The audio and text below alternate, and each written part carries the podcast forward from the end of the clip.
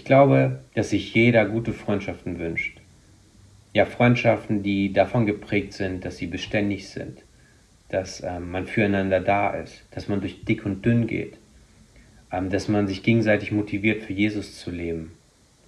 Die Frage ist aber, wie kommen wir dahin, solche Freundschaften zu führen und wie schaffen wir es, dass sie auch ein Leben lang anhalten? Und die Bibel gibt uns einfach ja anhand von Vorbildern, ja Eigenschaften von Freundschaften, die ähm, oder Rahmenbedingungen, wie Freundschaften gelebt wurden, die uns helfen, gute Freundschaften zu führen. In meiner letzten Andacht habe ich darüber gesprochen, dass es wichtig ist, dass Freunde ihre Zusage halten, die sie sich gegenseitig gegeben haben.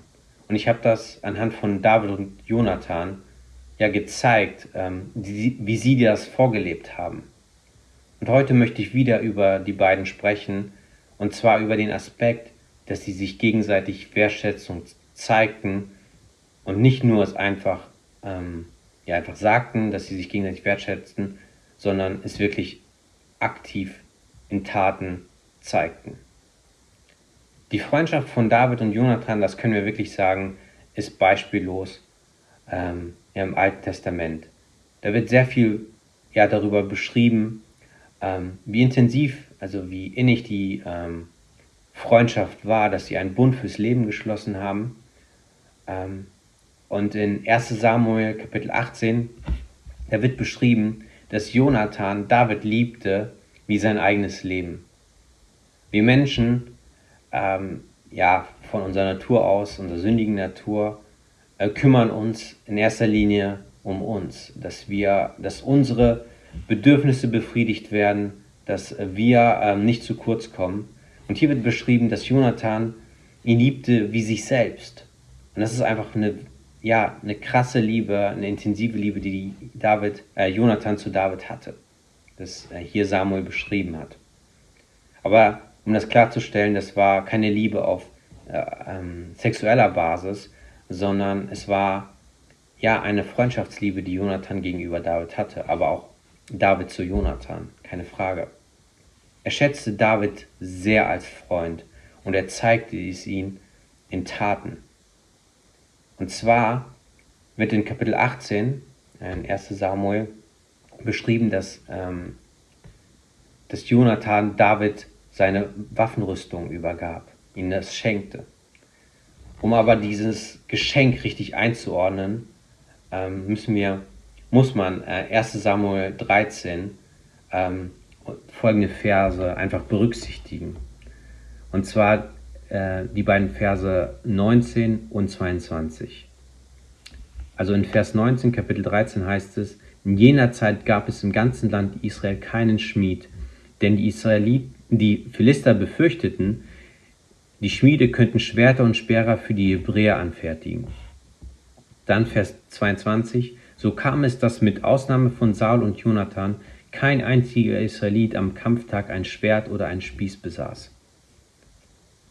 Also das, was Jonathan David schenkte, war ein sehr, sehr rare Güter waren das.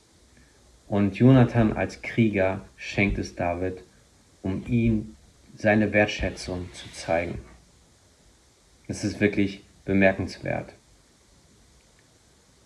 Bestimmt hast du schon mal das erlebt, dass Menschen dir Wertschätzung gezeigt haben. Aber Wertschätzung einfach zu zeigen, muss in Taten enden. Also wenn jemand dich wertschätzt, dann äh, muss er auch etwas ja, tun, um diese Wertschätzung zu beweisen. Ähm, vielleicht hat dir jemand sehr viel Aufmerksamkeit gegeben, indem er dir zugehört hat, ähm, dir vielleicht ähm, ja aus, Not, aus der Not geholfen, ähm, indem er dir auch vielleicht einfach ähm, dir finanziell unter die Arme gegriffen hat und so de seine Wertschätzung gezeigt hat. Aber vielleicht hast du auch ja negative Erfahrungen gemacht, ähm, wo jemand ähm, dir keine Wertschätzung gezeigt hat und du das gespürt hat, äh, hast, dass jemand ähm, ja irgendwo gleichgültig gegenüber deinen Bedürfnissen war. Was wir hier lernen können von Jonathan und David ist, und dazu möchte ich ermutigen, dass du, ja, wenn du Freunde hast, aber auch deinen Nächsten, ja, dass du einfach wirklich Wertschätzung zeigst und das auch vorlebst.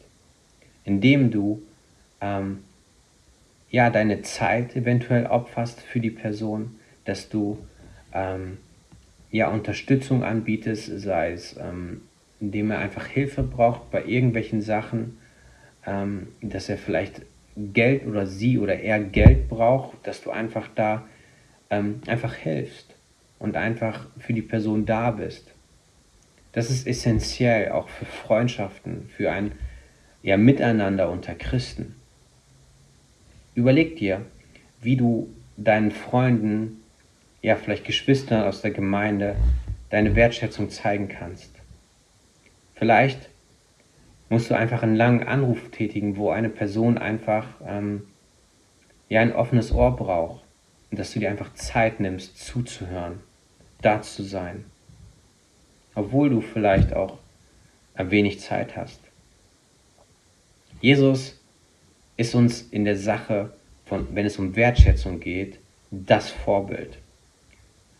In Johannes Kapitel 15, in Versen 13 und 14, da beschreibt Jesus, er sagt es zu seinen Jüngern, dass sich, ähm, dass sich seine Liebe darin zeigt, also die Liebe zeigt sich darin, dass eine Person sein Leben gibt für seine Freunde.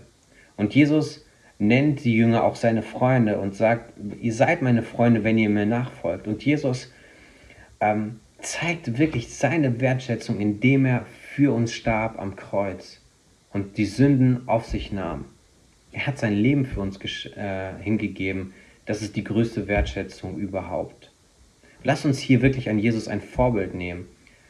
Und genauso wie Jesus handeln, also Nachfolger von Jesus zu sein, bedeutet auch so zu handeln, wie er gelebt hat, wie er es vorgelebt hat. Und ähm, unsere Freunde Wertschätzung zu geben. Uns Zeit, Geld soll uns einfach nicht daran hindern, ähm, uns in Menschen zu investieren und diesen Menschen, unseren Freunden, unseren Nächsten Aufmerksamkeit zu schenken. Ja, wir können hier wirklich von Jesus, aber auch von der Freundschaft von Jonathan und David wirklich etwas lernen. Und so können wirklich auch Freundschaften äh, gelingen. Und das ist eine wirklich gute Basis ja, für Freundschaften. Gott segne euch.